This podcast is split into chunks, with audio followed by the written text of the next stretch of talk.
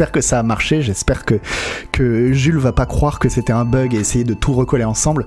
Mais en tout cas, bienvenue, il est 20h, on est sur Scroll News, on a déjà bien discuté et c'était euh, fort intéressant, j'aurais même... Euh, euh, limite ça me saoule de faire l'émission, mais c'est pas grave, hein, c'est la vie, c'est la vie d'animateur, on va faire l'émission...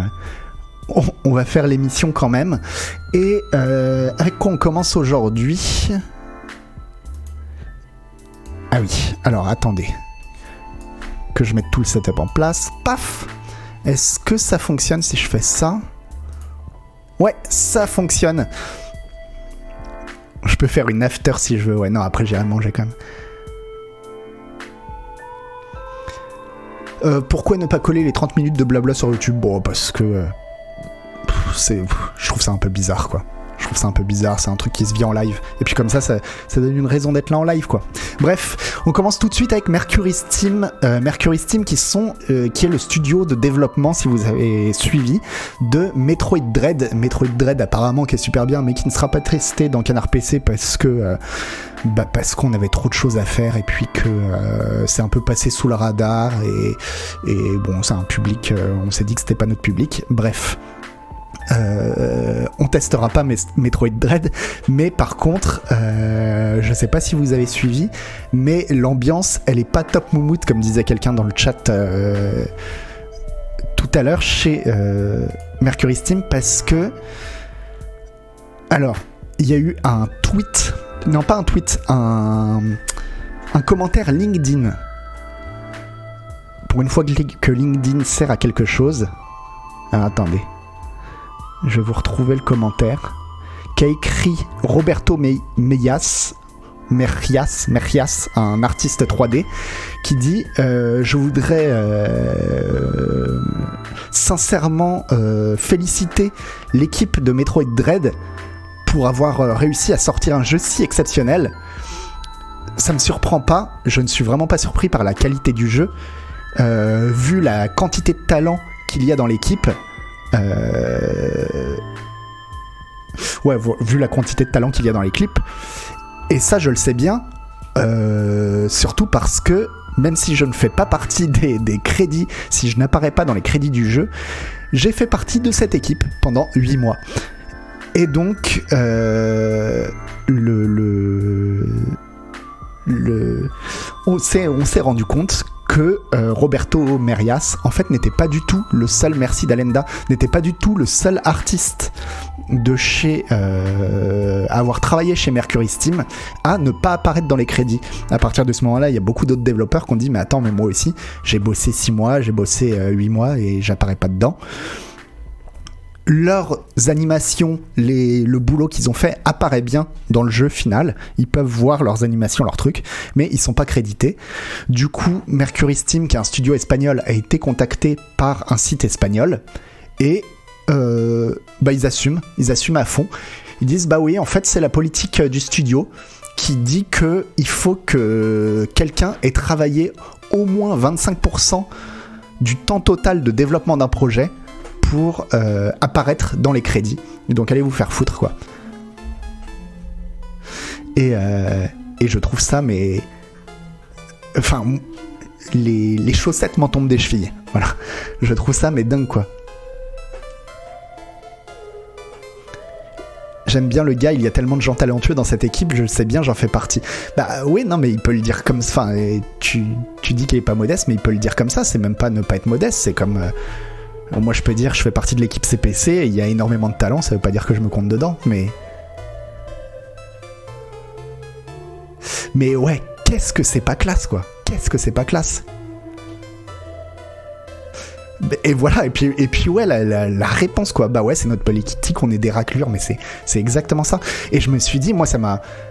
Enfin, il se trouve que je travaille dans un domaine qui, qui est le journalisme. Et en tant que journaliste, j'ai travaillé, je sais pas, peut-être pendant. Euh, 6-7 ans à faire des piges, et ben mes piges elles étaient créditées, et encore heureux.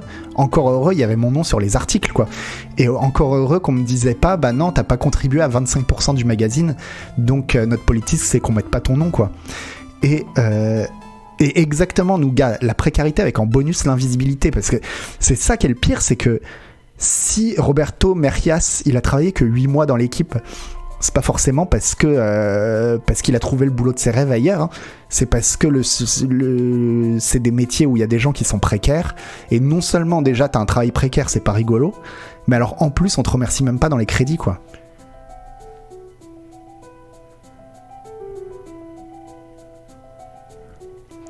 Être dans le générique est un enjeu majeur pour l'employé, donc c'est un moyen de pression, vexation, sanction. Ouais, j'avais vu ça euh, parce que la news, je l'avais vu chez Gamecult et il y avait plein de gens dans les commentaires qui disaient ouais, mais c'est pas grave, on, s'en fout, c'est juste un nom dans les crédits.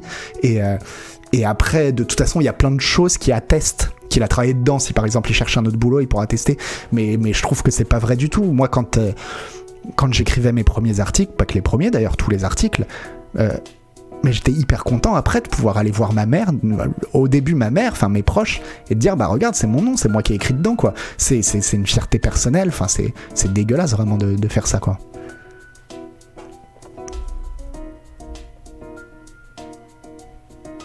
C'est un peu le même principe que dans le cinéma, il y a plusieurs films pour lesquels j'avais fait dans mon ancienne boîte du boulot de VFX et les différentes productions n'ont jamais crédité notre boîte malgré le boulot réalisé. Sous-traitante de VFX, les boîtes principales ne créditent pas les sous-traitants. Ah bah, ok. Bon. Alors, peut-être KIBT, j'en sais rien, mais euh, peut-être que c'est parce que, genre, en gros, c'est des boîtes déjà. Enfin, en gros, c'est. euh, c'est pas la société de production, c'est pas le film lui-même. Le film lui-même embauche une boîte et la boîte embauche une autre boîte et à la fin ils perdent les comptes quoi. Mais euh, bon, ouais, c'est pas, pas hyper classe quoi. Et puis c'est tellement, enfin ça fait tellement plaisir quand t'arrives à la fin d'un film, que t'arrives à la fin de quoi que ce soit et que tu vois le nom de ton pote, euh, le nom de ton fils, de ton père, de ton machin qui a, qui a participé au truc. C'est quand même.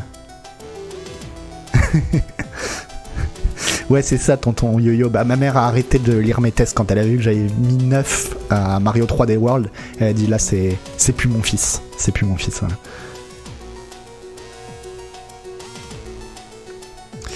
Alors, je- ouais, non, j'ai pas suivi euh, l'histoire Iron Must Die, euh, Ruvon, faut que, faut que je me penche dessus. Mais ouais, là, c'est, une. euh, c'est une histoire. Ah oui, oui, oui, c'est une histoire de. Là, carrément, de vol d'IP d'un studio par un autre, quoi. Enfin, d'un studio sur des devs. Ouais, ce qui est con comme politique, c'est que ça coûte rien de rajouter euh, des gens dans une liste? Par contre, ça fait du bad buzz.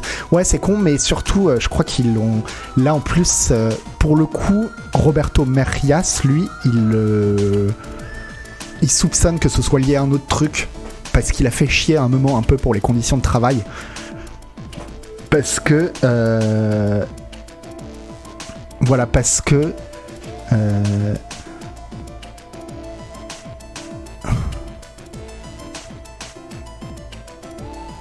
Quand il est parti, en fait, il a découvert que dans son contrat, il y avait, quand il démissionnait, enfin, s'il partait de l'entreprise, il avait 42 jours de préavis.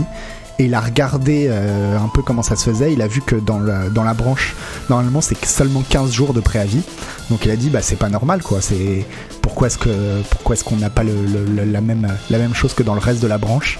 Apparemment, ça a pas trop plu euh, au patron. Lui, c'est ce qu'il soupçonne et que ce serait aussi un peu comme ça un moyen de, lui faire payer euh, d'avoir fait chier. Mais c'est- tellement nul, quoi. C'est vraiment un truc de raclure. Bref. Mais même professionnellement parlant, c'est une preuve que tu as travaillé sur le jeu et ça compte. Ouais, je suis. Enfin, après, c'est vrai qu'il y a d'autres moyens de prouver que tu as bossé sur le jeu, fouillon. Mais euh, par exemple, moi, je suis un studio de jeux vidéo. Je veux embaucher quelqu'un qui me dit j'ai bossé sur Metroid Dread, il me le prouve. Mais le mec est pas dans les crédits, je vais me poser la question. Je vais me dire, mais pourquoi ils l'ont pas mis dans les crédits? Est-ce que ça veut dire que ça s'est mal passé? Est-ce qu'il est chiant? Enfin, qu'est-ce que. Pourquoi? Oui, c'est vrai, tonton yo-yo, après, de toute façon, les punitions vis-à-vis de, de, de- d'employés, c'est rarement très très malin. ouais.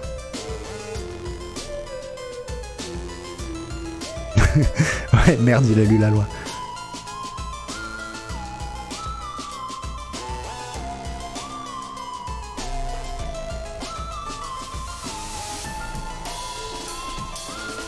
Bref, on passe à la suite, mais euh, bah voilà, euh, pas cool. Pas cool, et c'est d'autant plus dommage qu'apparemment Metroid Dread est trop trop bien, donc. euh, Mais, euh, mais quelle, euh, quelle politique de merde, et surtout, mais Ouais, moi, c'est le représentant de la boîte qui dit Ah bah oui, bon, oui, c'est la politique de la boîte. Ouais, bah, bon, bah, ça va alors. Bref, je m'énerve.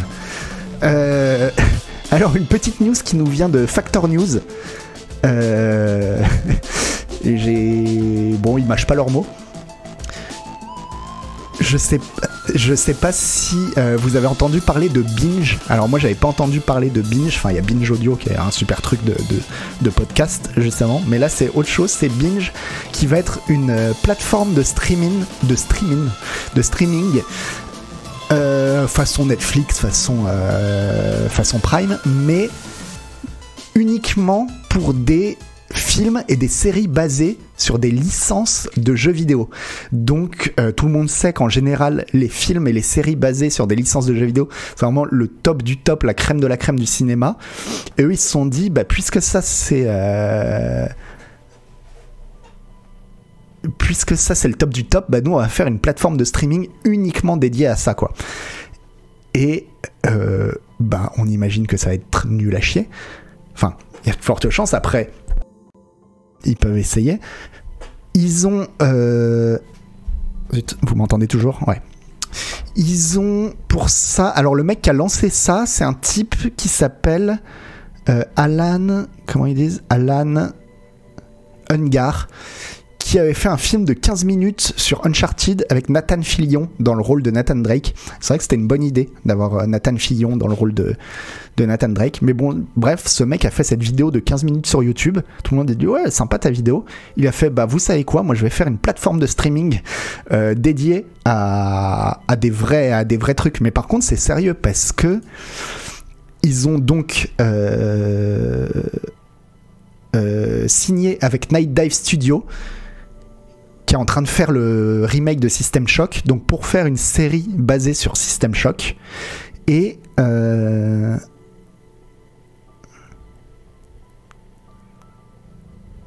ils ont signé évidemment aussi avec euh, ceux qui sont toujours dans les bons plans, qui sont Ubisoft, euh, apparemment pour récupérer la, la, licence Driver et en faire quelque chose. Quoi. Merci, merci Bûcheron PW. C'est vrai que Silent Hill était plutôt pas mal. Castlevania sur Netflix, j'en parlais euh, il y a pas si longtemps dans, Canard PC dans une news. Castlevania sur Netflix, franchement ça allait quoi c'est pas euh, pas le truc je me lève pas la nuit pour en manger mais euh, mais ça allait quoi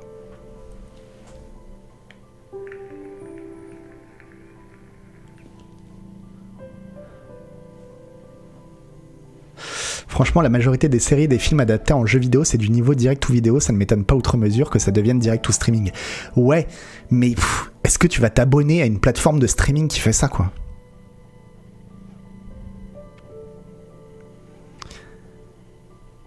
Bah.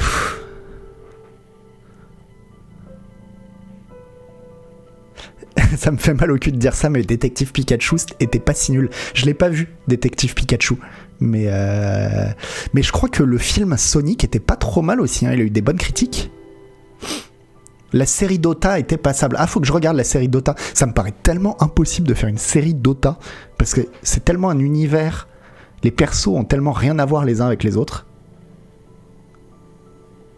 Il paraît qu'UV Ball veut lancer sa plateforme de streaming. Bah, c'est un peu ça. Hein.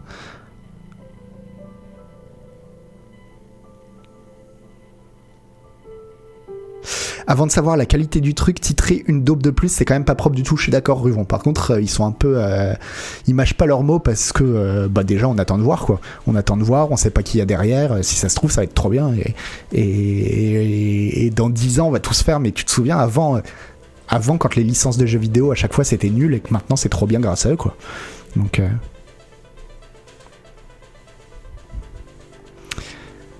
Mais voilà, ouais, donc euh, la série Castlevania, ouais, pas, trop mal, la série Dota, ok. Ah bah je regarderai la série Dota du coup. Moi j'ai regardé les, interna les internationales là avec Team Spirit qui a gagné, c'était incroyable. Mais euh,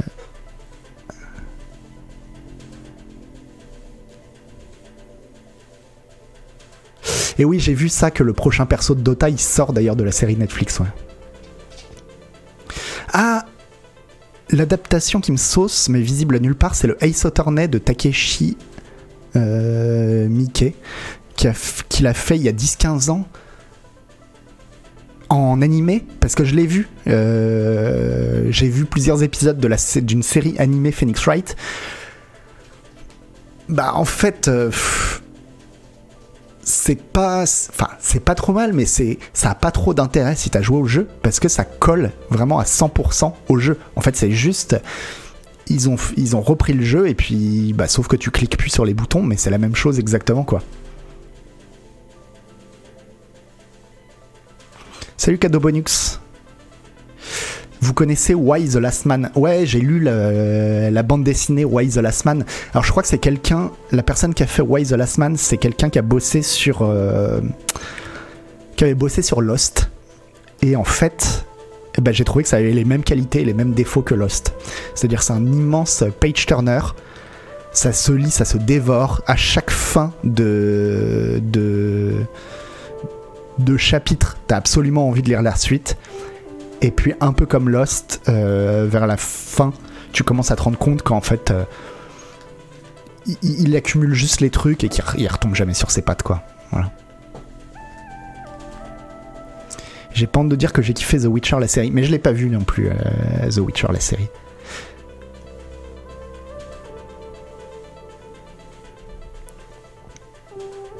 Ah oui, j'ai vu ça aussi, que les jeux Raw Fury, enfin surtout Sable, j'ai vu que Sable allait être adapté en série. Euh,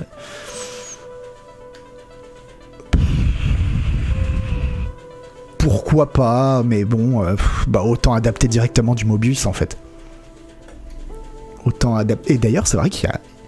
Le, le, Mobius, ça a jamais été adapté vraiment trop en dessin animé, quoi.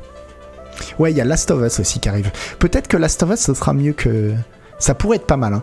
Après, ceci dit, c'est vrai que depuis le début, là, je dis, ouais, les, les, séries. Euh, les séries liées à des jeux vidéo ou les films liés à des jeux vidéo, c'est vraiment le, fond du panier. Mais c'est vrai qu'en fait, ça s'améliore quand même depuis, depuis, quelques, depuis quelques années, quoi. Même The Witcher, quoi. Bon, je l'ai pas vu, mais j'ai cru comprendre que même ceux qui aiment pas reconnaissent que t'aimes pas, mais c'est pas du niveau euh, de l'adaptation de, Mario Bros en film euh, de l'époque, quoi.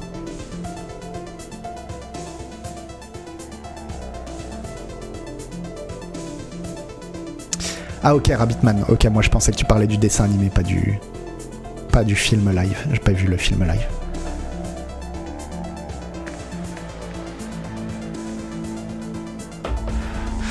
Ah bah oui, il fallait me dire qu'il fallait baisser la musique. J'ai baissé la musique. Oui, enfin, si on prend l'adaptation de Mario Bros, tout est mieux. Bah ouais, mais non, mais bah bon, évidemment, hein, vous avez tous regardé euh, euh, et, et quand même des catastrophes, il y en a eu, hein. Hitman. Bon, évidemment, il y a tout ce qui est UV Ball aussi, mais, euh, mais donc, euh, donc pourquoi pas Moi, je leur souhaite bonne chance quand même. J'ai du mal à croire au projet, mais je leur souhaite bonne chance.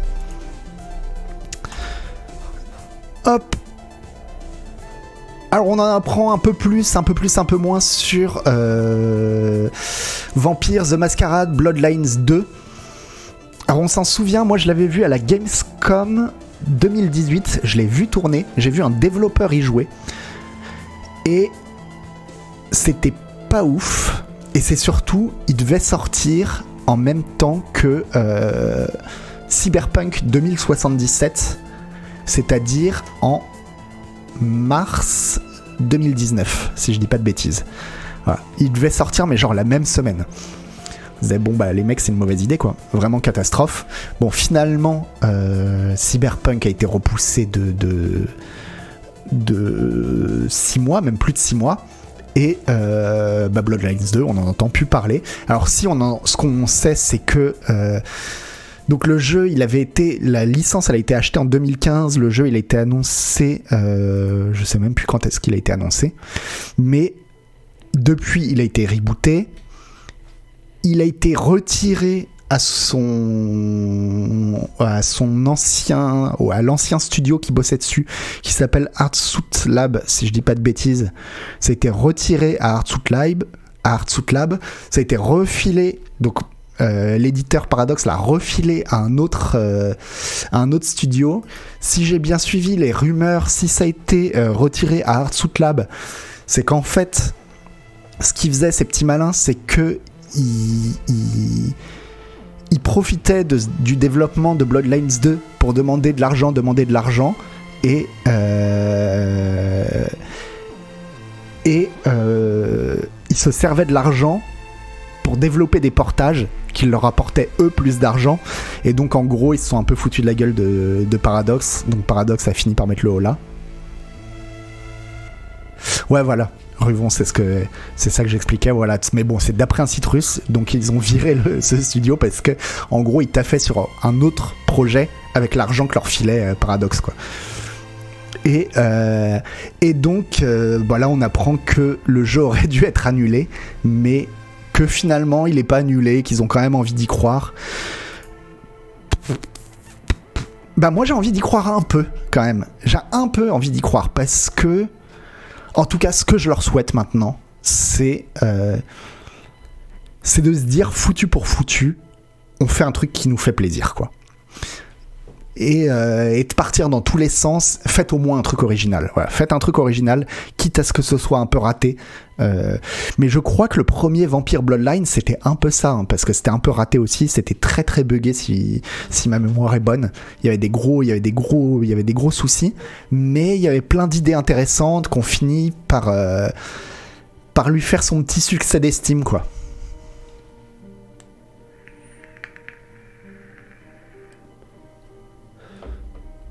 Je crois que Bloodlines, Blood- le premier Bloodlines, il a eu quand même son succès d'estime.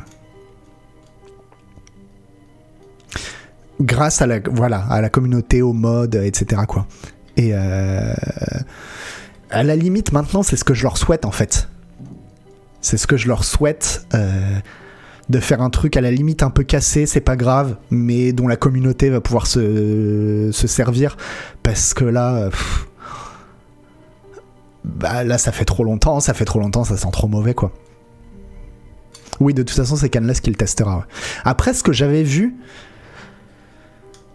c'était pas ouf, mais c'était surtout en se disant que ça sortait face à Cyberpunk. Où là, tu te disais, parce que c'était un peu dans le même jeu, c'était un peu le même genre de jeu, tu vois, un petit côté euh, un peu immersif sim, quoi. Et euh, enfin, RPG immersif sim. Et tu te disais, euh, merci Boulingrin. Tu te disais, pas forcément une super idée de. d'aller frontalement comme ça devant Cyberpunk mais en soi c'était pas non plus euh, c'était pas c'était pas si pire comme on dit quoi succès d'estime mais faut pas y toucher aujourd'hui Cannes a souffert oui c'est vrai que Cannes a refait tout le jeu Cannes le courageux quand même qui a refait tout le jeu en stream hein. si vous avez envie de voir euh, le premier Bloodlines vous pouvez regarder euh, ah, le premier est sorti en face d'Half-Life mais il y en a qu'on il y en a qu'on se don il y a des studios qu'on se don. On en parlera euh, quand on parlera d'Elden Ring. Mais il y a des studios qui ont le don de sortir leur jeu pile, euh, pile quand il faut pas, quoi. Trop d'attentes, on va encore être déçus pour, Bloodlines. Je veux me tromper. Alors, Vincent Varzala, si t'as trop d'attentes, euh, je crois que t'es le seul. Je pense que t'es le seul à ce niveau-là à avoir des attentes sur Bloodlines. Non, mais ah non, Cannes c'est un autre jeu, c'est pas. euh, Ok, c'est pas Bloodlines. C'était. euh, C'était un autre vampire, le premier vampire. Ok. La cam freeze. La cam a freeze. Vous me. La cam a freeze là ou, vous me... ou ça freeze plus? Merci Funka. Dites-moi si la cam a freeze. La cam fonctionne. Ok. Ah si, si, il a joué aussi à Bloodlines. Ok, on est bien d'accord, ouais. Euh, Elden Ring repoussé qui sort 5 jours avec King of Fighter 15. Ah bah oui, bah donc euh, ils vendront jamais Elden Ring si à King of Fighter. Non non, c'est un autre un autre truc dont c'est un autre studio dont je parlais.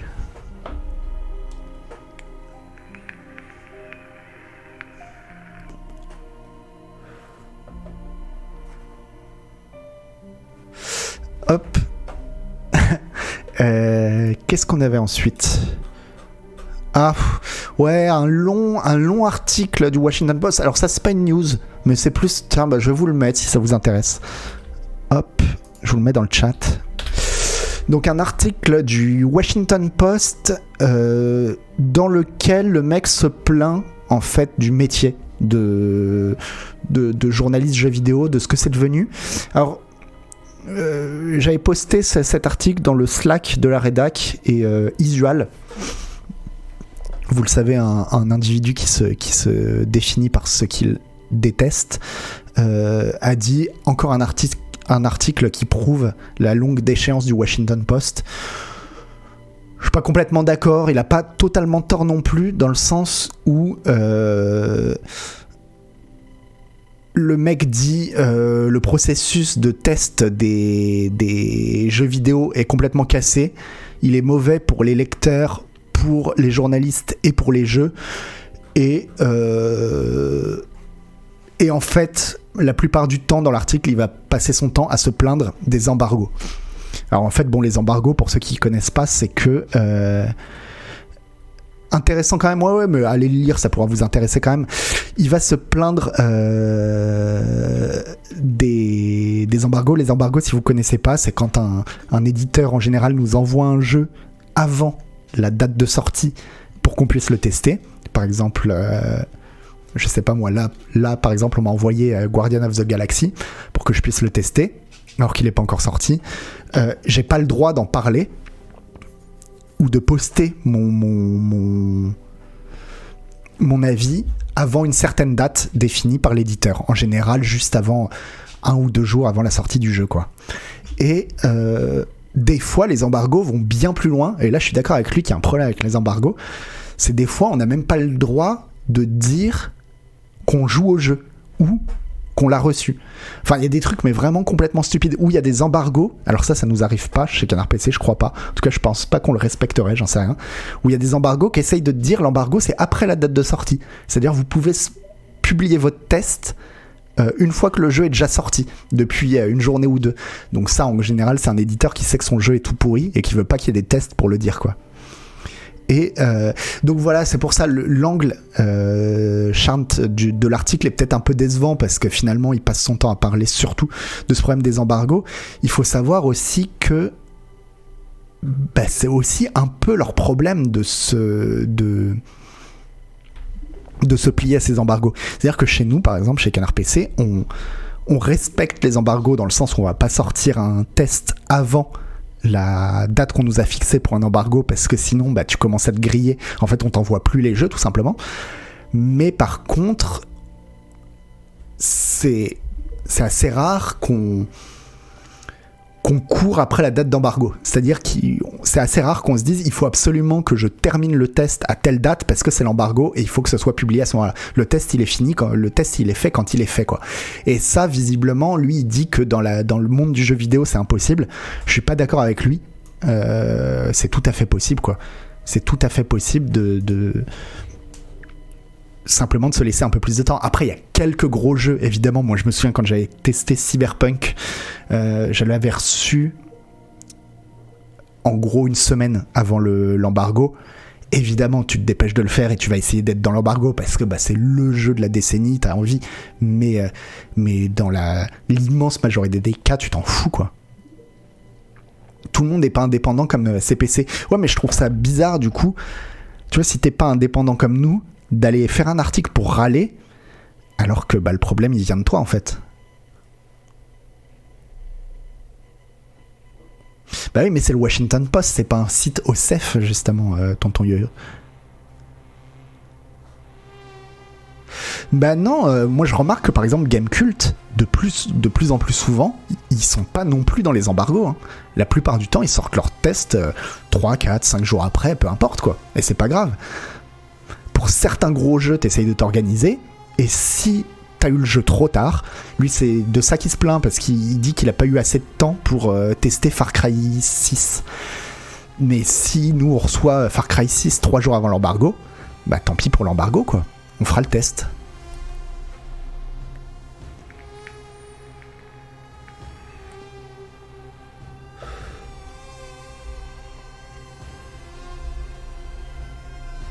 Ouais, Tristus Guts, bah ouais, c'est des projets qui avaient fourni que des clés euh, PC et pas de clés console. Bah ça pour nous, nous par contre on a été passé à côté parce qu'effectivement nous un, studio qui nous envoie des clés PC, pour nous Canard PC c'est normal quoi. On s'est pas dit tiens il y, a une douille avec les versions console quoi. Et euh, bah oui on va tous bien euh, JA25. Mais euh, qu'est-ce que je voulais dire là-dessus? Que par contre, du coup, il souligne un truc intéressant.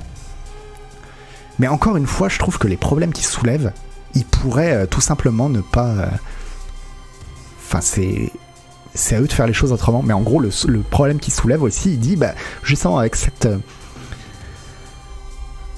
cette obligation d'être tout le temps dans l'instant, et puis de tester plein de jeux et d'avoir le test qui sort au moment de la sortie du jeu, ça fait qu'il il joue pas au jeu, il teste le jeu qu'il teste, c'est pas le jeu auquel vous allez jouer. C'est-à-dire que il va par exemple euh, rusher Far Cry 6 et il va pas y jouer comme s'il y jouait s'il n'avait pas à le tester, c'est-à-dire en se permettant de flâner, de, de, se balader, etc.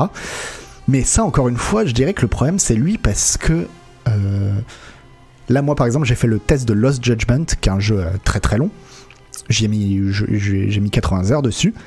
Mais je me suis pas dit qu'il fallait que je le finisse pour faire le test. En fait, j'ai fait le jeu, j'y ai joué exactement comme j'y jouerais si, euh, si j'avais pas le test. Et il se trouve qu'au bout d'un moment, bah, je l'ai fini. Je l'ai fini, je l'ai fini à 100% avec toutes les quêtes annexes. Enfin, pas à 100%, 100%, mais toutes les quêtes annexes importantes, tous les mini-jeux, etc. Mais à aucun moment, je me suis dit, euh, il faut. Justement, je me suis interdit de le rusher. Je me suis dit, si je le rush, bah, effectivement, c'est pas le. On jouera pas au même jeu en fait, on jouera pas au même jeu et le jeu que je teste c'est pas le jeu auquel vous allez jouer. Et j'avais fait ça déjà pour Cyberpunk. Et Cyberpunk, je pensais vraiment pas, je pensais être le seul journaliste qui ne le finirait pas avant le avant l'embargo parce que je me suis dit bah justement je vais faire autre chose que euh, que les autres et quand tout le monde va essayer de le rocher bah moi je vais me balader je vais profiter du jeu comme j'ai envie de comme j'ai envie d'en profiter et sauf que il se trouve que Cyberpunk en fait il durait une trentaine d'heures. Et donc euh, même sans vouloir le terminer je l'ai terminé à temps quoi. Mais euh, mais j'avais pas cherché à le terminer. Et donc euh, effectivement je trouve que je trouve qu'en fait il dit que le processus d'écriture des tests dans le monde du jeu vidéo est flingué, mais il parle surtout à son rédac chef en fait, ouais, effectivement quoi. Lost Judgment, il y a un gros pan de gameplay dans un DLC gratuit dispo Day One. Ah ça j'ai pas vu par contre tonton Yo- tonton Yo-Yo.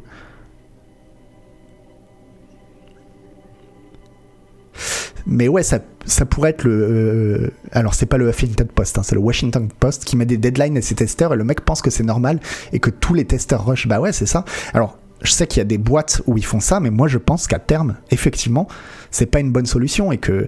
Mais que le problème, il vient. Il vient pas. Il vient pas des développeurs de jeux. Même si je trouve qu'ils abusent avec les embargos, faudrait qu'on ait un moratoire, effectivement, sur les embargos, parce que ça devient n'importe quoi. Des fois, c'est vraiment. euh, Ouais, c'est vraiment n'importe quoi, ça n'a aucun sens. Donc il faudrait un moratoire pour dire ce qu'on comprend, quoi. Ce qui est compréhensible et, euh, et ce qui passe plus. Mais à part ça, on fait ce qu'on veut, quoi. Je pense que tu prends pas assez en compte l'impératif économique comme le poste d'arriver au jour où l'article produit le plus d'intérêt des lecteurs, donc la sortie. Je suis d'accord pour les très gros jeux vraiment pour Cyberpunk, encore une fois, c'est évident. C'est évident. Par contre, pour le coup, Canlust m'avait dit, euh, par contre, le test, il faut qu'il sorte pour l'embargo. Là, il n'y a pas le choix, quoi. C'est évident.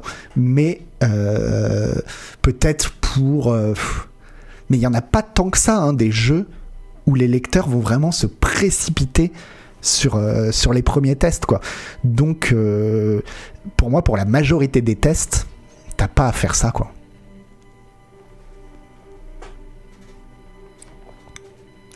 Et effectivement, en plus, tu dis JA25, totalement d'accord. Après, ça dépend de la philosophie du média. S'il est pas très quali, il va miser sur l'actu chaude et balancer un test le premier jour. Bah oui, mais c'est bah, dans ce cas-là, c'est ça que j'ai envie de dire à Washington Post c'est faites des bons articles.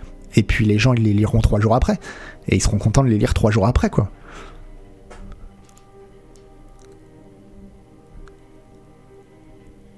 Non, mais par contre, pour Cyberpunk, euh, bah moi je l'ai vu, hein, c'est. J'avais jamais vu ça encore dans ma carrière de, de journaliste jeux vidéo, à quel point. euh, à quel point il fallait le sortir le premier jour. Je m'en suis rendu compte quand les embargos sont tombés et que Twitter s'est enflammé, quoi. Vraiment, c'était dingue de voir le, le- à quel point euh, les gens attendaient, ils attendaient les tests autant que le jeu, quoi. C'était dingue.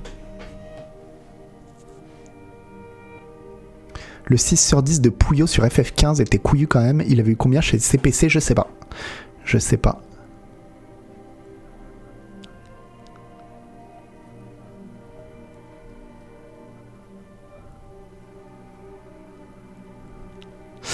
D'une manière générale, on vit dans une société affolée par le spoil euh, et les révélations sur des œuvres, alors que c'est précisément les discussions, débats autour d'elles, tout ce qui gravite autour, qui les étoffe et leur donne sens, et non pas les déflore et prive de leur intérêt. Euh, je comprends pas tout de, ce que tu dis parce que c'était long, la phrase était très longue, mais euh, effectivement, moi je me rends compte que le contenu maintenant que, que je préfère lire sur le jeu vidéo, c'est du contenu à froid en fait c'est les gens qui reviennent sur un jeu, c'est les vidéos YouTube par exemple, les YouTubeurs ils sont très forts pour ça. Il y a plein de YouTubeurs, bah JB Show par exemple, JB Show il va sortir des vidéos sur des jeux 5 mois après la sortie du jeu. Mais c'est très bien.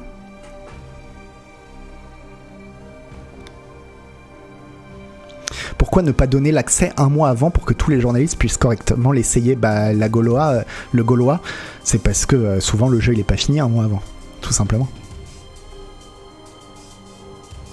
Les tests des streamers, aucune crédibilité à mon avis. Bah, ça dépend du streamer. Ça dépend du streamer. Euh, moi, il y a des streamers auxquels je fais euh, très confiance parce qu'ils ont les mêmes goûts que moi, genre Atomium par exemple. Et puis il y a des streamers, leur avis ne m'intéresse pas quoi.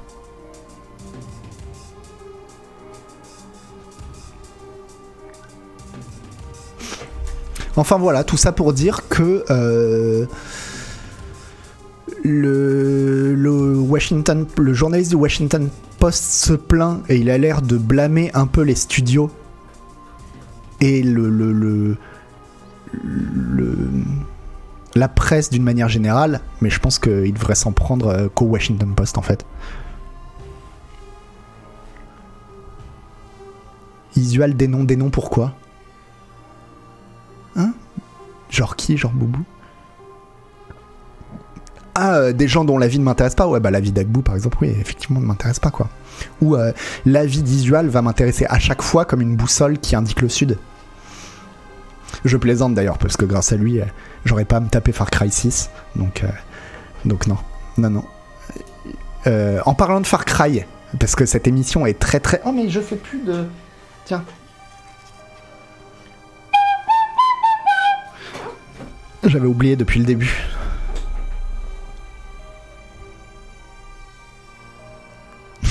Moi qui suis fan des Yakuza, nous dit Isual. Mais euh, non, non, en plus, euh, je dis ça alors que Isual, euh, je pense, alors a mis la note la plus basse de France à Far Cry 6. Et j'ai l'impression que les joueurs, la plupart des joueurs sont en train de donner raison à Isual. Et pas que les joueurs d'ailleurs. Oh là là, mais ces transitions, on dirait. On dirait Thierry Ardisson, quoi. Euh pas que les joueurs, donc les investisseurs aussi en veulent à Ubisoft, puisque euh, l'action Ubisoft n'en finit pas de dévisser, comme on dit, euh, quand on regarde la chaîne Eureka. Ouais, ouais. Euh, donc, elle a perdu 5% jeudi dernier, c'est-à-dire pour la sortie de Far Cry 6, bam, moins 5%.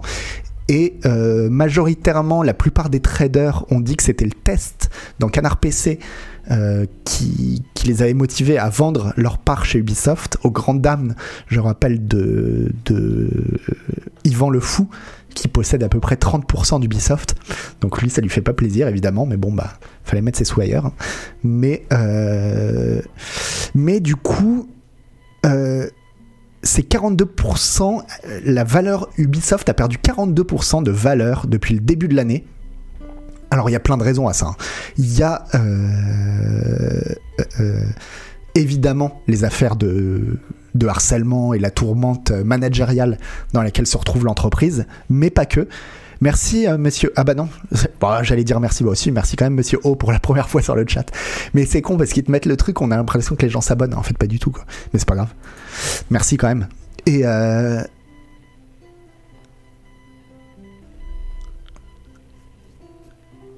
ils ont un algo qui mouline la note CPC sur les ETF jeux vidéo. Ben oui, non mais oui, on sait très bien que euh, la note CPC, elle n'est pas prise en compte chez Metacritic, mais par contre, elle tourne euh, à la Société Générale, à Lehman Brothers, euh, partout quoi. Bref, tout ça pour dire que la...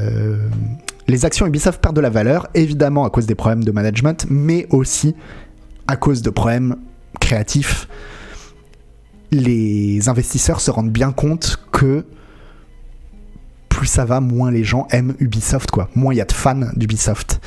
Et la dernière fois que la société avait vraiment euh, euh, avait vraiment monté, c'était, ils nous le disent, et vous allez voir, c'était encore grâce à Canard PC.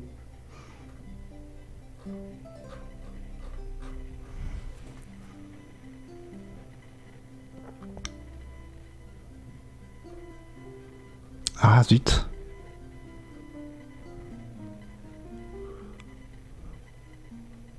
Bon, je sais plus, mais en gros, la dernière fois que la valeur a été euh, au plus haut, c'était juste après la sortie de euh, Assassin's Creed Odyssey avait pris donc un 9 sur 10 sur Canard PC et aussitôt les investisseurs s'étaient précipités sur l'action Ubisoft qui avait monté. Mais d'ailleurs bon bah enfin maintenant je peux le dire hein, mais c'était euh, moi j'avais pas choisi la note en fait. C'était Yvan qui m'avait demandé de mettre cette note parce qu'il savait que ça faisait monter l'action quoi. Et il est malin. Il a de la suite dans les idées quoi. Et mais ce que nous apprend aussi donc cet article des échos investir, c'est que euh, selon eux, et alors ça je sais pas d'où ils tirent leur information, eux ils disent que le report de Ghost Recon Frontline, qui est donc le Battle Royale, entre guillemets, de Ghost Recon, qui a donc été repoussé. Il était annoncé la semaine suivante, il devait faire une bêta fermée ou une bêta ouverte. Enfin, une bêta, quoi. Et finalement, la bêta a été repoussée. Et eux, ils disent que si la bêta a été repoussée, ils disent, selon la presse spécialisée, la, la, raison du décalage résiderait dans la réception plus que mitigée de la vidéo de présentation du jeu de la part des joueurs, avec un ratio j'aime, j'aime pas de 35%, 65% sur YouTube notamment indique l'analyste du cabinet Invest Securities. Et je disais l'inverse dans l'émission Canard PC de la semaine dernière. Moi, j'ai du mal à croire que ce soit simplement une mauvaise réaction à une vidéo qui les pousse à, à, repousser un jeu. Vraiment, euh, j'aimerais bien savoir d'où vient cette info, quoi.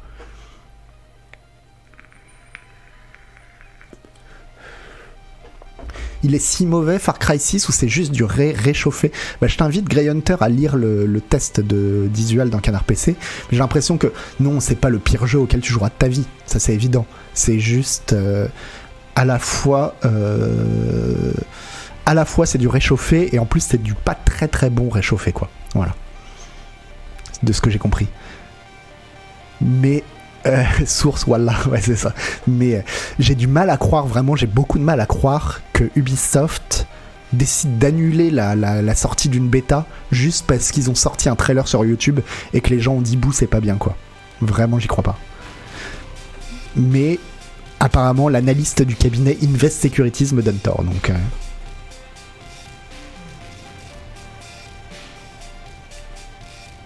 J'ai l'impression que des fois, les experts ou les analystes, ils inventent un peu, non? Ou alors ils extrapolent à partir de bruits de couloir. Bah, c'est ce que je me dis aussi, hein, mais bon, euh, bon, il est expert, moi je suis pas expert, donc. Euh. J'y étais dans le live du 20e anniversaire de Ghost Recon, ils ont morflé dans le chat quelque chose de bien. Alpha Blue Light, ouais, mais alors dans ce cas-là, si tu vas dans n'importe quelle conférence, on le fait hein, à chaque fois qu'on regarde le 3 ou, ou les, conférences, même Nintendo ou quoi que ce soit, tous les éditeurs morflent la mort à chaque, euh, à chaque présentation. Quoi. Si tu donnes pas aux joueurs ce qu'ils veulent, tu peux être sûr que tu morfles. Donc bon, euh, c'est, c'est normal quoi.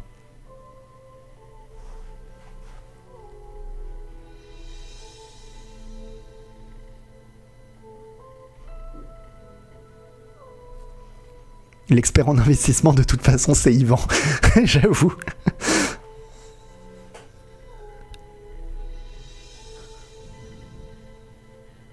J'avais rarement lu ce que j'ai lu et pas que des insultes. Ah ok, Alpha Blue Light. Alors notre, parce que voilà, nous on a notre insider, c'est Alpha Blue Light qui nous dit d'accord. Bah c'est peut-être, mais c'est peut-être lui l'analyste du cabinet Invest Securities. Pourquoi je crois pas qu'un accueil de trailer peut changer un jeu? Alors je pense que ça peut changer un jeu, mais pas si rapproché d'une bêta, d'une sortie de bêta en fait. Je me dis là c'est stupide, c'est euh, sortez-la, la bêta, comme vous avez prévu. C'est une bêta, c'est fait pour être modifié. Donc, euh, enfin, reculez pas. Ça me paraît, ça me paraît incroyable d'avoir si peu foi en son projet pour, euh, pour reculer alors que c'est prévu à, à une semaine de la sortie juste parce que des gens ont dit qu'ils aimaient pas une vidéo et c'est juste une vidéo. Tu sors la bêta, les gens te font le retour sur la bêta et là tu modifies ton jeu quoi. Tu peux aussi modifier ton jeu si il y a des très mauvais retours sur une vidéo, sur un trailer, mais que toi c'est pour dans 6 mois. Et là, dans ce cas-là, tu te dis, ah ouais, bah, ils l'avaient fait, je sais, pour le film Sonic, par exemple. Le film Sonic, ils avaient vu que bah, les gens n'accrochaient pas sur le design de Sonic. Ils ont dit, ok, on le refait, on refait le design de Sonic. Mais c'est pas il pas, le film n'était pas prévu pour la semaine suivante, quoi. Si t'as pas assez de joueurs sur ta bêta, ça fera encore plus de mauvaise presse. J'ai du mal à croire que Ubisoft, sur un Ghost Recon, ils puissent ne pas avoir assez de joueurs sur une bêta. On verra. Je pense que l'avenir nous le dira. Je me trompe sans doute parce que j'ai absolument aucune euh, information, mais je pense que j'ai raison. Mais non, en vrai, l'avenir nous le dira et je serai content euh, si j'ai raison.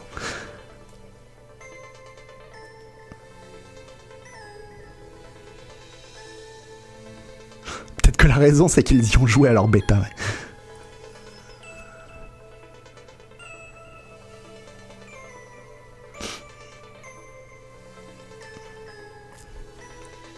Si ça se trouve, la, bêta était beaucoup plus proche d'un produit fini. Moi, je, vois plus ça. Moi, ce que, je vois plus, c'est ils se sont rendus compte qu'il y avait un souci, par exemple un souci de serveur ou, ou voilà un vrai souci, et qu'ils se disent non, on peut pas avoir un bad buzz sur un bad buzz, quoi.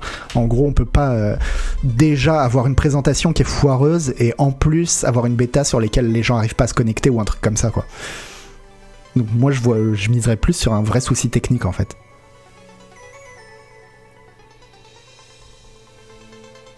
Oui, c'est plus un Tarkov qu'un qu'un vrai Battle Royale, ce qu'a dit. C'est pour ça que je disais Battle Royale entre gros guillemets, quoi. Ah ouais, ils ont peut-être leur serveur chez OVH, ouais, c'est peut-être ça, ouais.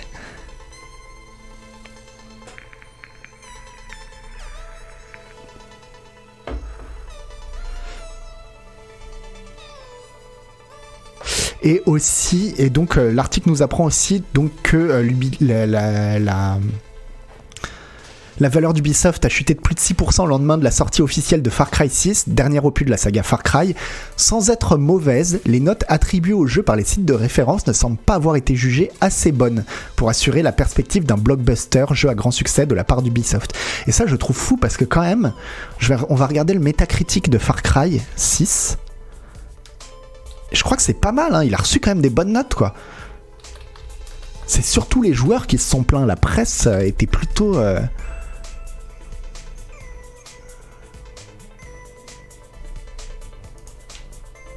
Voilà, 80. 80, franchement, c'est vraiment pas dégueu comme métacritique. Et dans ce cas-là, s'il vise un. S'il visait un métacritique de 90, bah arrêtez de rêver. Enfin, ils peuvent pas faire un jeu. Enfin, c'est pas un Far Cry qui va avoir un métacritique avec leur, manière de produire de jeu. C'est pas un, Far Cry qui va avoir un 90 sur métacritique. Il faut un jeu sur lequel ils se prennent beaucoup plus la tête, beaucoup plus longtemps. On va regarder même, euh, tiens, Assassin's Creed Origin.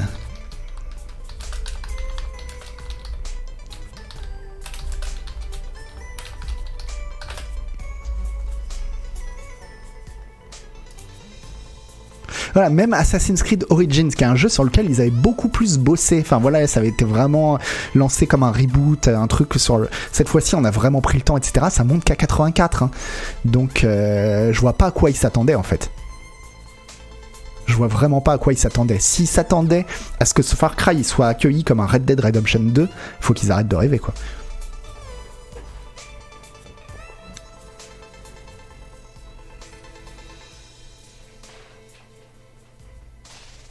Ouais, franchement, Origin, il était vraiment pas dégueu, ouais, je suis d'accord. Moi, moi c'est Odyssey, de cette période-là, c'est Odyssey mon préféré, mais. Euh, ils attendaient l'impact d'un Far Cry 3. Bah. Ouais, mais comment ils ont pu croire ça, quoi?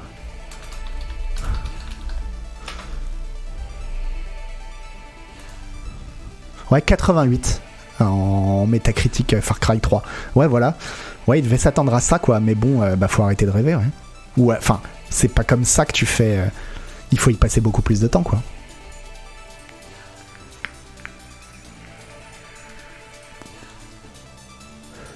Bref.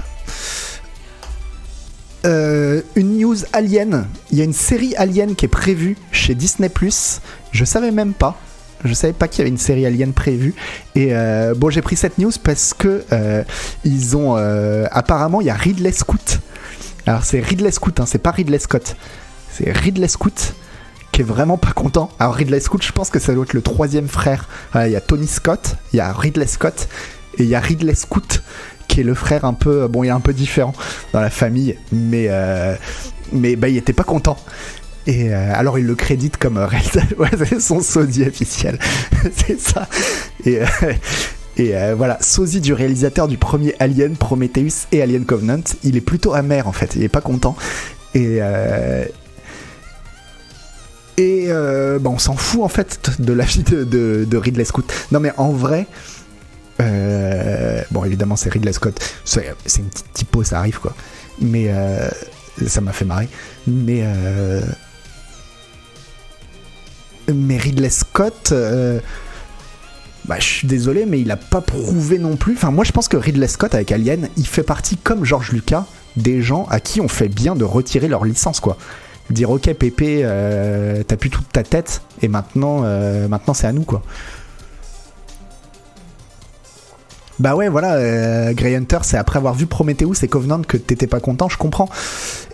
Prometheus, ça va encore, ça va, mais bon, euh, ouais, il a, il de leçons. En cinéma, Ridley Scott, il a des leçons à donner à tout le monde, on est d'accord.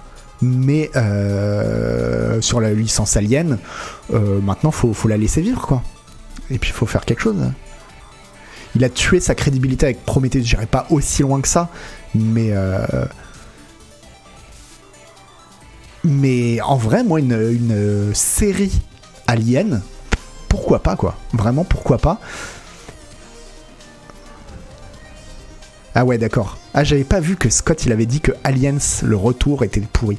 Ouais, bon, bah c'est un con, alors. C'est un con, je lui parle plus. Je lui parle plus, moi, je suis... À la limite, je veux bien discuter avec Ridley Scott, mais euh, Ridley Scott, je lui parle plus, quoi.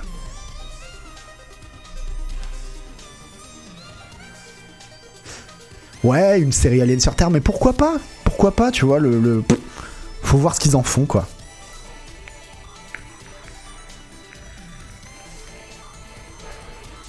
Alors le showrunner c'est Noah Oley, ouais, qui a fait quoi On nous dit? Qui a fait Fargo et Légion. Alors Légion, je sais pas ce que je sais, mais, euh, Fargo c'était top. Donc euh, Légion, c'est de la daube, nous dit tonton Yo-Yo. Je sais pas du tout, mais Fargo, en tout cas, c'était bien, quoi. Ah, vous êtes pas d'accord Il y en a qui disent que. Il y a beaucoup de gens qui disent que euh, Légion, c'est pas mal. Après, il faut savoir que tonton Yo-Yo, il a un peu de la team visual. Hein. Il, se, il, se, il se définit qu'il est. Ouais, Fargo, la série. Lance. Donc, euh, bah vraiment, non, non, une, série Alien, moi, euh, allez-y, quoi. Allez-y. Et sur. Euh, bah surtout, faites votre Alien. Enfin, filez le Alien de Neil Blomkamp, là. Moi, tant que c'était la meilleure idée du monde, il pouvait pas y avoir mieux qu'un Alien 5 fait par Neil Blomkamp. Tant qu'ils feront ça, bah ouais, faites des séries, faites d'autres trucs, mais merci Tony Dwarf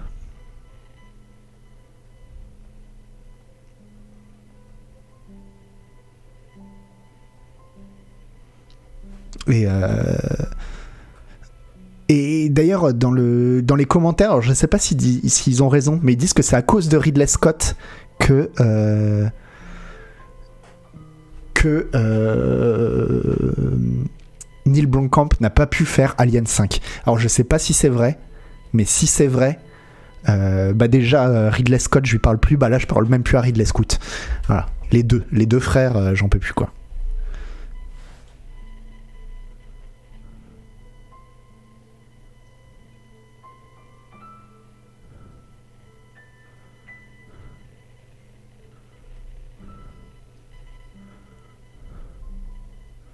Ah oui, c'est vrai qu'il veut faire Gladiator 2 aussi. Oh là là là là. Napoléon, par contre, je suis chaud. Napoléon, je suis vraiment chaud. Mais Ridley Scott, non, j'aime bien. Hein. Mais. Euh,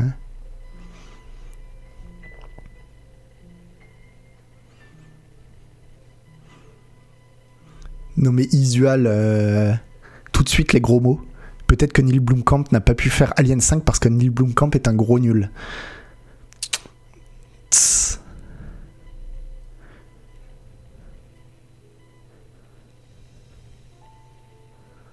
Napoléon versus Predator. L'alien des neiges. Déchirer, dévorer, tout le monde va te faire manger. Bref, moi, euh, je parle plus. Alors, ça fait beaucoup de gens à qui je parle plus. hein. Ça fait Tony Scott. Non, Ridley Scott. Ridley Scott et Isual parce qu'il dit du mal euh, de Neil Blomkamp. Donc euh, ça fait vraiment beaucoup de monde. Alors bah, euh, petite interview, on va, oh bah, oh là là, et encore tant de choses à dire, donc on va pas traiter cette info. Juste je vous balance une interview de nos confrères d'Actu Gaming qui ont fait une petite interview des créateurs de Dokebi. Et voilà, je voulais en- vous en parler parce que, bah parce que Dokebi, en fait, plus le temps passe, plus je suis chaud, quoi. J'étais déjà chaud en voyant le trailer, et puis, je sais pas, j'ai envie, quoi. J'ai envie de ce jeu euh, ultra coréen, ce cette espèce de Pokémon monde ouvert euh, ultra coréen. Ça me semble original, j'ai vraiment envie, quoi. Et donc, il y a une. Il y a une longue interview des développeurs. Je vais pas vous la lire parce que vous irez chez Actu Gaming. On va pas leur voler leur travail. Mais, euh, mais ben, moi, ça me fait hyper envie en fait, Dokebi. L'envie d'avoir envie, exactement. Euh, après, ouais, c'est- un délire. hein. C'est vraiment un délire. Faut être dedans, quoi. Parce que les gens qui me disent au secours, je les comprends, euh, je les comprends à 2000%, quoi. Mais euh, et qu'est-ce qu'on apprend Qu'est-ce qu'on apprend dans l'interview? Qu'est-ce que j'ai retenu d'intéressant? Pas grand-chose en fait. Bah si, c'est c'est pas un MMO, c'est un vrai jeu d'aventure. Le scénario, ça tournera autour d'une méchante compagnie qui essaye de capturer les Dokebi et euh, pour les pour en faire des esclaves ou je sais pas quoi. Et puis nous, on va libérer les Dokebi et devenir amis avec les Dokebi. Les Dokebi, c'est du folklore traditionnel euh, coréen et euh, enfin du folklore coréen. Et voilà. Graphiquement, c'est assez fou, ouais.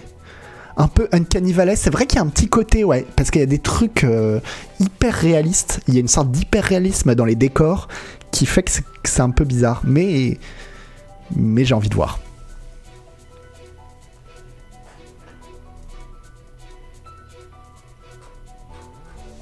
Voilà, bon, on passe vite fait là-dessus. Oh merde Oh merde, j'ai... Attendez, je vais la retrouver.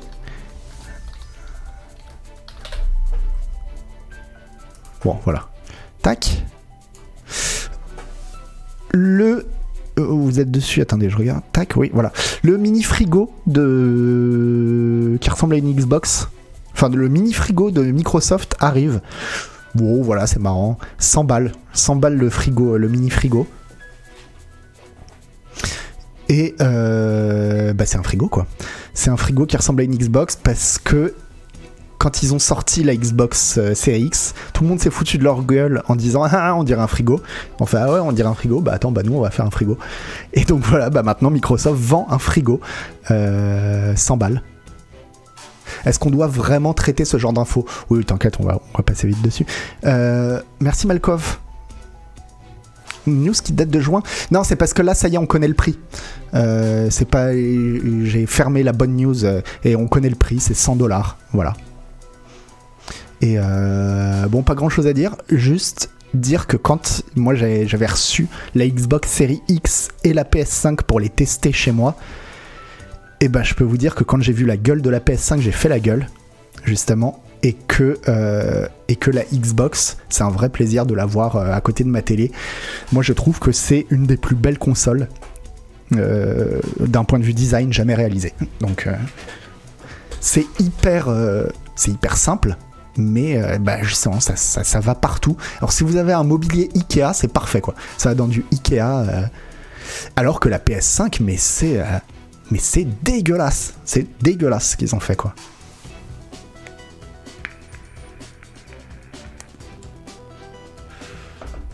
Ils auraient pu faire un frigo qui ressemble à une console. Bah voilà, moi je préfère avoir un frigo qui ressemble à une Xbox qu'avoir un frigo qui ressemble à une PS5. Et puis en plus, elle est mille fois trop grosse. Non, mais il y a rien, il y a rien qui va avec la PS5. C'est vraiment. euh, Alors que la Xbox, elle est vraiment très très belle. Et, euh, donc, euh, j'irai pas acheter le frigo non plus. Mais voilà. Pour quasiment terminer, on se fait. Je vais enlever le son de la musique. Je vais enlever la musique tout court. Hop, on se fait un petit trailer.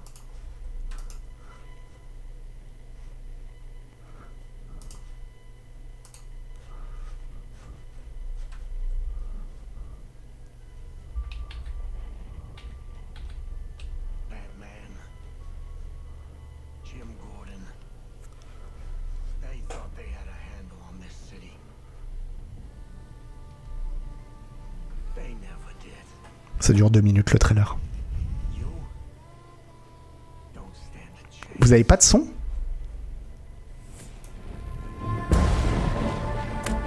J'ai mis le son à fond. Pulling everybody's strings. Mine. Yours. But no one talks about them. Not a whispered word is said. The Court of Owls is a myth. They're listening.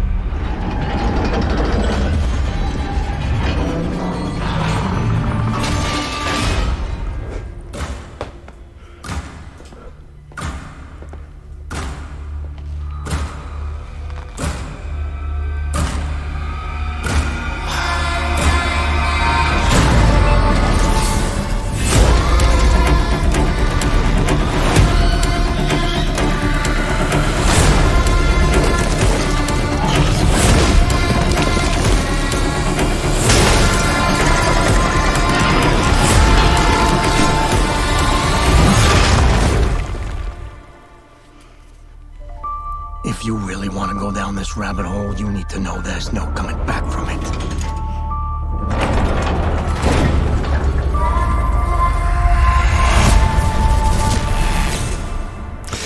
Voilà, donc euh, Gotham Knights qui est le nouveau, euh, le nouveau jeu euh, inspiré des Batman Arkham quoi.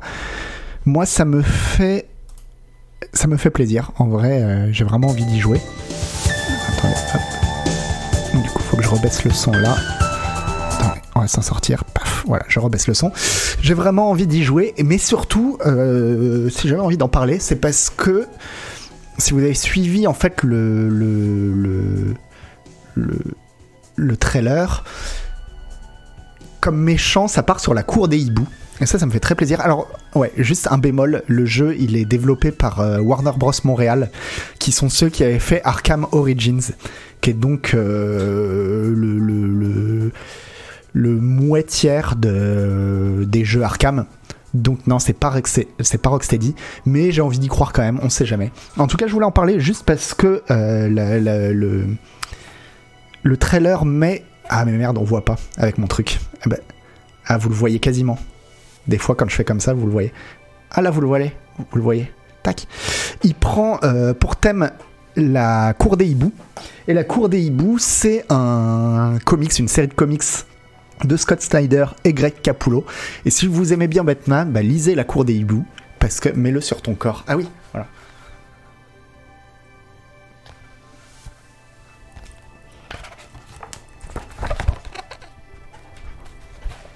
Paf. Bref. Si vous aimez bien Batman, lisez La Cour des Hiboux, parce que bah, parce que c'est assez rare en fait euh, dans les runs un peu récents de Batman que au bout de 80 ans d'histoire de Batman, ils arrivent à créer un méchant qui soit immédiatement iconique et où tu te dis ah bah oui mais ça tombe sous le sens depuis le début. Depuis le début ils auraient dû euh, ils auraient dû faire ça. C'est tout de suite un, méchant. Enfin c'est pas un méchant c'est une organisation de méchants qui est ultra emblématique. C'est vachement bien Et, euh, et voilà, je vous conseille de lire La Cour des hiboux.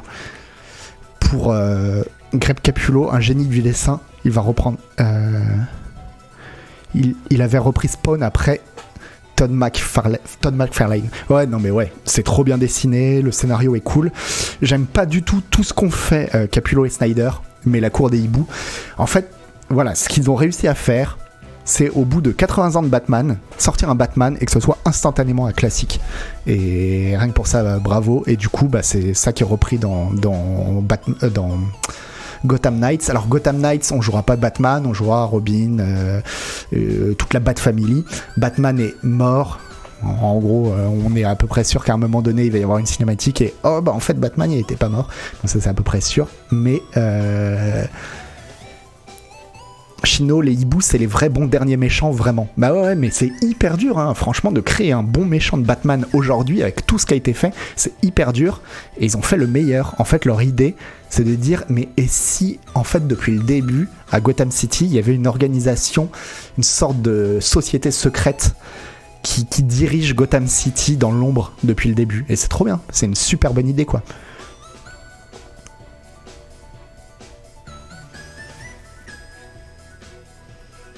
Donc je suis content, je suis content que et je jouerai à à Gotham Knights parce que euh, bon parce que c'est Batman et que Batman c'est cool quoi. Voilà et enfin euh, dernière info.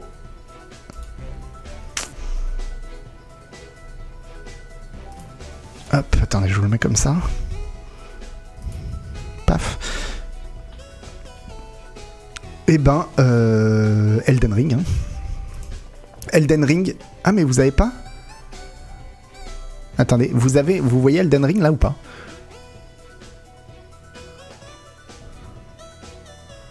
Non. Ok. Pourquoi? Parce que j'étais pas dessus. Ok. Tout simplement. Hop. Elden Ring qui est donc euh, repoussé, repoussé d'un mois, qui sortira finalement en février. Euh, c'est quelle date? J'ai même pas retenu, j'ai même pas retenu la date parce que bah j'ai vu la news puis j'ai eu envie de l'oublier immédiatement. Mais voilà, bah Elden Ring, ça sera un mois plus tard finalement. Le 25 février, voilà, au lieu du 21 janvier, si je me souviens bien. Et euh, et en attendant, il y a 27 secondes de gameplay qui ont leaké. Alors on va se regarder ça, vous allez voir, c'est extraordinaire. Incroyable. 27 secondes de pure, euh, de pure folie. Euh. Ah, ça fait rêver, hein.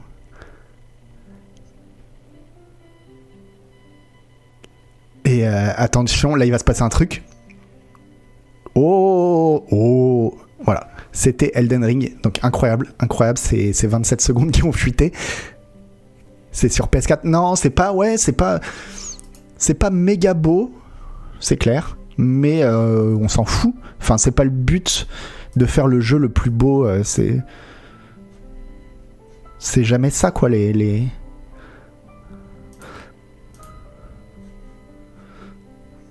Oula, ouais, ça marche pas. Mais euh... Mais du coup, ah oui, alors pourquoi je parlais de tout à l'heure de Elden Ring et du fait de, de sortir en face, c'est que les effets sont pas finis. Ouais, il y a sûrement, pas mal de trucs qui sont pas finis. Ah, attendez, tac. euh, Horizon. Forbidden West.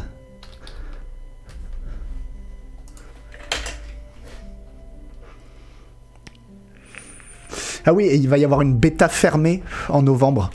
Donc on va avoir beaucoup plus d'infos euh, en novembre. Euh,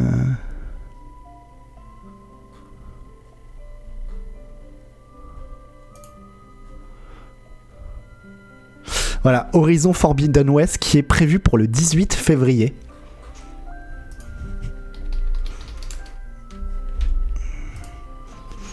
Horizon Zero Dawn qui s'était sorti le ah bah le 28 février aussi, tiens, c'est marrant. En 2017, le 28 février euh, 2017.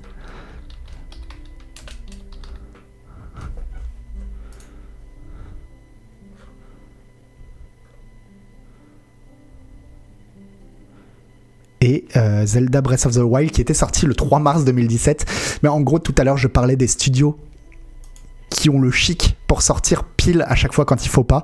Bah, j'ai l'impression que Horizon, la dernière fois, ils se sont fait douiller parce qu'il y avait le Zelda qui était sorti exactement au même moment. Et puis, euh, bah, c'était Zelda, quoi. C'était Zelda et, c'était trop bien. Et puis, bah là, à mon avis, ils vont sortir en même temps qu'Elden Ring et ça va être la même douille.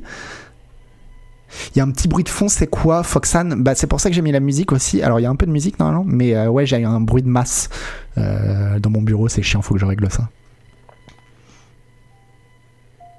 T'as fini de nous montrer Macron Ah, je vous ai montré Macron, j'ai pas fait gaffe. Sauf que Horizon est 15 fois mieux que Breath of the Wild. Oui, dame dame, oui, oui, oui. Oui, oui, oui. Et, euh, et du coup, bah, euh, bah, Elden Ring, on va attendre un mois de plus. Hein. Là, on est en train d'essayer de voir, euh, je suis en train de voir avec Ken Lust pour voir s'il peut pas nous incruster dans la bêta. Je sais pas si. En même temps, euh, moins généraliste Elden Ring que Zelda quand même. Ouais, ouais, effectivement, je pense qu'ils ont moins de chances de se faire, euh, de se faire attraper par Elden Ring que qu'ils l'ont été par Zelda. Mais euh, mais mais moi, secrètement aussi, j'espère un peu le, le que l'histoire se répète. C'est-à-dire qu'ils sortent Horizon la dernière fois sur ce qui est pour moi un des meilleurs jeux de la décennie et qu'ils refassent la même chose. Et que Elden Ring soit un des meilleurs jeux de la décennie. C'est ce que j'espère vraiment.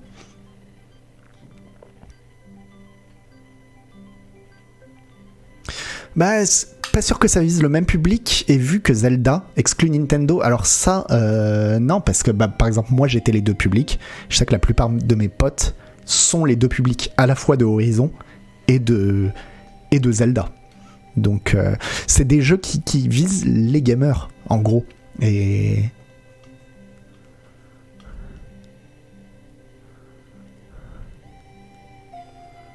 La nouvelle du jour, c'est que Bing ça marche aussi bien que Google Search. Non, c'est un enfer Bing. mais faut avoir les deux consoles quand même. Horizon était exclu PS4. Non, oui, si, si, tout à fait. Mais euh...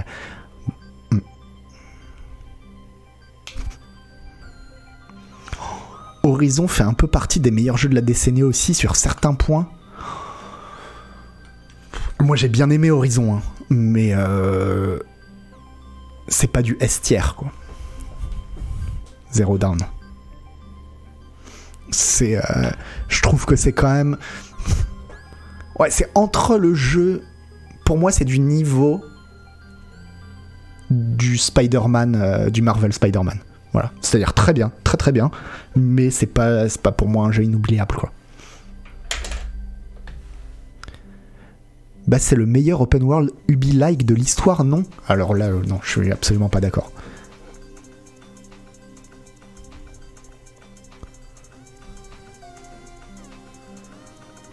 esthétiquement je parle Noël. Oui c'est vrai que par contre esthétiquement c'était euh, c'était vraiment très très beau et puis euh, et puis avec des vraies idées de design quoi. Non mais ton estière il y a Skyrim dedans Noël. Bah oui bah oui bah oui. Mais moi j'assume. Tonton parce que moi je me définis par ce que j'aime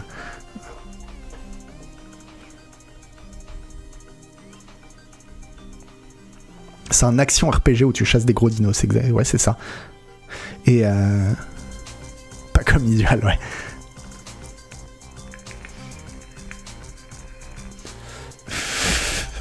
Et probablement Mario 3D World. Mais, mais, mais, mais, mais, mais, mais, mais tonton, qu'est-ce que tu veux? J'aime, j'aime la vie. J'aime, euh, j'aime la vie, j'aime l'amour, j'aime, euh, j'aime les belles choses, quoi. Non, non, mais c'était très bien Horizon, il hein. n'y a, pas, y a rien à dire.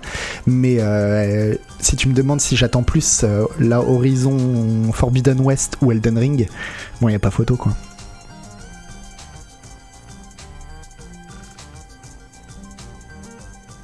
Alors Gnouman qui dit euh, Tu dis que les visages dans Horizon sont moins beaux que ceux dans Skyrim. Non, quand même, faut pas, faut pas exagérer quoi. Non, non, non. Non, non, euh, franchement, il était très beau. Hein. Il était très très beau à Horizon à sa sortie. Même d'ailleurs encore aujourd'hui, il est assez beau. Hein.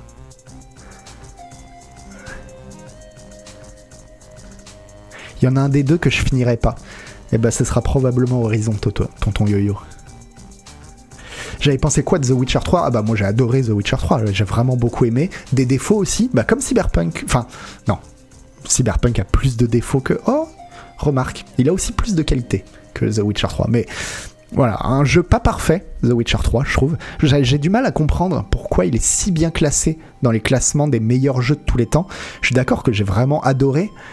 Après, il y a quand même des choses que je trouvais, même encore déjà à l'époque, euh, euh, ils sont très très loin d'être parfaites, quoi. Très très loin d'être parfaites, mais bon, après, c'est sûr que c'était tellement bien écrit. Ouais, voilà, l'écriture était parfaite, quoi. L'écriture, là, je suis en train, je prépare pour le prochain Canard PC, je prépare un, un, article. Je sais pas si je vais le faire, mais si je le fais, c'est un article sur les. Qu'est-ce que c'est une bonne quête dans un jeu vidéo? Et quels sont les exemples de bonnes quêtes et qu'est-ce qu'on peut en apprendre, quoi? Et je regardais un petit peu de. Tiens, ça va dans quel jeu il y a des bonnes quêtes Et puis, bah, évidemment, tout le monde va te dire, bah, bah, The Witcher 3, quoi. The Witcher 3, c'est un peu. Et, en plus, bon, euh, ça va pas dans mon sens parce que The Witcher 3, il, fait pas ce que je voudrais dire qu'est bien dans certaines quêtes annexes. Mais bah, justement, tant mieux, ça me donne tort, quoi. Ça me dit que bah non, il y a plein de manières de faire des quêtes annexes et qu'on en a rarement vu des aussi bonnes que dans, dans Witcher 3, quoi.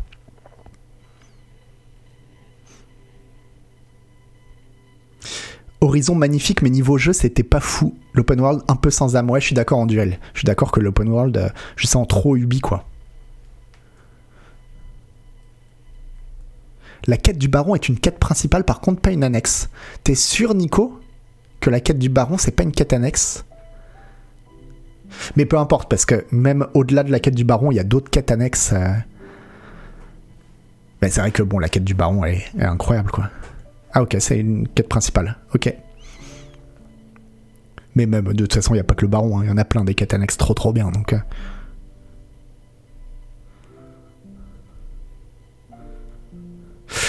Horizon a pourtant un système de combat plus intéressant que celui de beaucoup de jeux. Je suis d'accord, tonton Yo-Yo. Et ce qui était bien chez, dans Horizon, c'était ses graphismes, son design, son système de combat.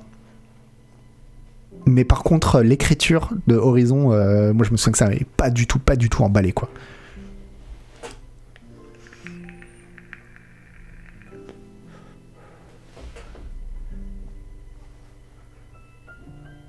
C'est l'effet Titanic. The Witcher 3 est une œuvre qui plaît à une fourchette large de personnes sans être un titre réellement exceptionnel intrinsèquement. Ouais, mais moi je suis même étonné qu'il ait plus à tant de monde que ça en fait.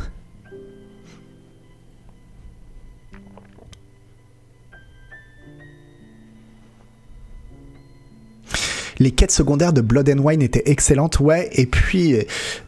Mais de toute façon, les DLC étaient fous. Mais c'est aussi quand tu vois qu'ils sont capables de faire des DLC comme ça que tu comprends, bah oui, ils font des bonnes quêtes parce que leurs deux DLC, c'est des quêtes annexes, entre guillemets. C'est, et moi, j'ai adoré aussi le premier, le premier DLC, comment il s'appelait? Euh, Enfin, celui où, où en gros, t'avais un génie qui exauçait trois vœux. C'était trop bien pensé, quoi. C'était trop cool. Trop, trop cool. Art of Stone, ouais, c'est ça. Mais par contre, oui, il y a plein de trucs qui sont pas bien dans, The Witcher. Et notamment euh, bah, la map, quoi. La carte avec tous les points d'interrogation, exactement comme dans Cyberpunk. Tous les points d'interrogation où tu vas faire tout le temps la même chose. euh, Tu vas voir, et puis, euh, et puis c'est juste un, camp avec trois ennemis que tu bottes pour avoir du loot dont t'as rien à foutre. Exactement comme dans Cyberpunk, en fait. Ouais, en gros, l'histoire de Faust, ouais, c'était ça. Ouais, on peut les désactiver, mais après le, jeu est pas prévu pour quoi, parce que justement après il est tellement grand que euh, si tu désactives les points d'interrogation, t'en fais jamais le tour. Enfin bon, non, c'est une manière de jouer aussi euh, intéressante aussi, mais moi j'ai pas pu parce que en fait c'est ça, c'est, je trouve ça un peu malsain quand tu vois tous ces points d'interrogation sur la carte, ça te met direct un truc. Moi, en tout cas, chez moi, ça marche. Ça me donne envie d'être complétionniste, quoi. Je vois tous les points et je me dis, bah, ok, bah, faut que j'aille voir tous les points. Et en fait, après les avoir faits, c'est l'overdose, quoi. Au bout d'un moment, c'est l'overdose et tu, les fais quand même, mais t'as plus envie d'en manger, quoi. Et ça, euh, et ça, je trouve que c'est vraiment, euh, c'est vraiment con. Il y a pas dans The Witcher 3, il y a quasiment pas de système de build. T'as pas de build quasiment. Enfin, les, les, les builds que tu peux faire, ils se ressemblent. C'est, c'est, il n'y a pas d'aspect RPG, quoi. Vraiment pas d'aspect RPG.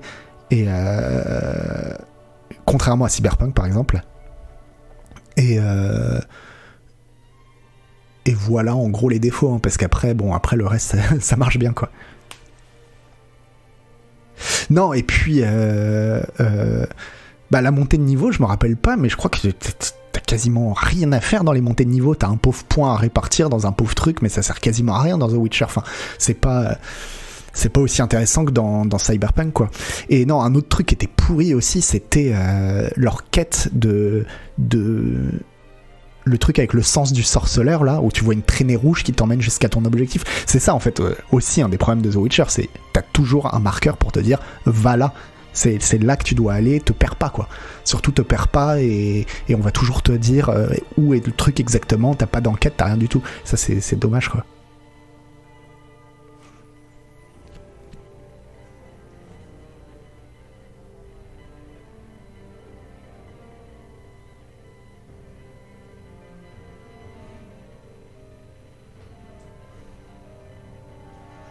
A-t-on parlé de la pire quête annexe de l'histoire du jeu vidéo qui est la quête de la Materia Alexander dans FF7 sur PS1 Je me rappelle même plus de cette quête, j'irai regarder. Certaines quêtes annexes de Xenogear étaient assez folles, je pense surtout à celle de Esmeralda. Je me rappelle plus trop des quêtes annexes de Xenogear, mais euh... Non, non, mais je vais pas vous mentir, hein, moi... Je fais un article sur les quêtes annexes parce qu'ils ont tous compris d'ailleurs à la conférence de Rada qu'ils ont dit ouais ok, tu vas encore faire un article sur Yakuza quoi.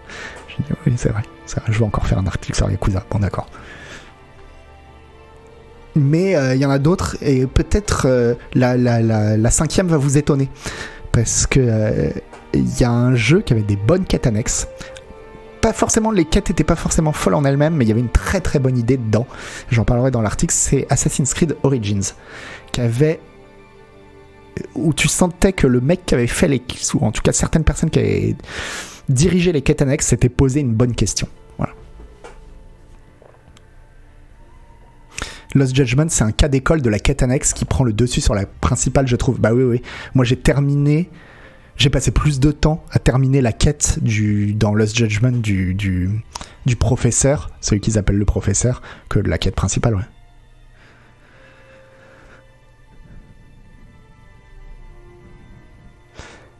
Je vais commencer à manquer d'arguments pour faire des articles sur Yakuza. Bah non.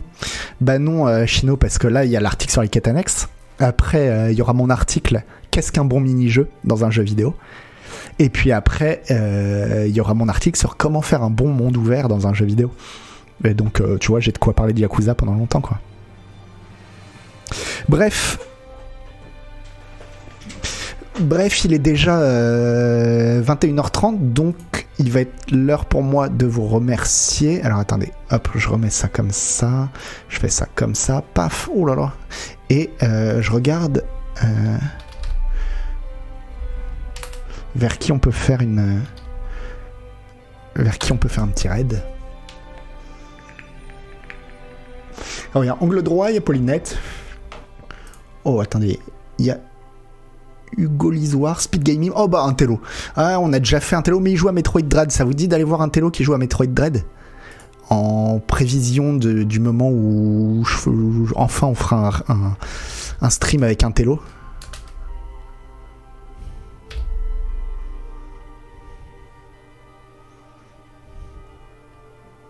Et parce que sinon c'était euh, sinon c'était euh, angle droit, mais on en fait aussi beaucoup euh, chez angle droit. Ouais, ou chez Paulinette, remarquez. Mais Paulinette, bon, c'est vrai que c'est pas forcément exactement le même délire, donc je sais pas. Oh allez, allez à faire un petit raid d'Apollinette parce que parce que bah parce qu'on l'aime tout simplement quoi. Parce qu'on l'aime et on pense à elle. Allez, Paulinette. Hop là, je balance le raid chez Paulinette. Et puis si vous voulez aller voir Angle Droit, si vous voulez aller voir un télo, allez-y. Mais en tout cas, faites surtout des gros bisous à Paulinette. Et, euh, je vous souhaite à tous une bonne soirée. Merci beaucoup, bisous, ciao.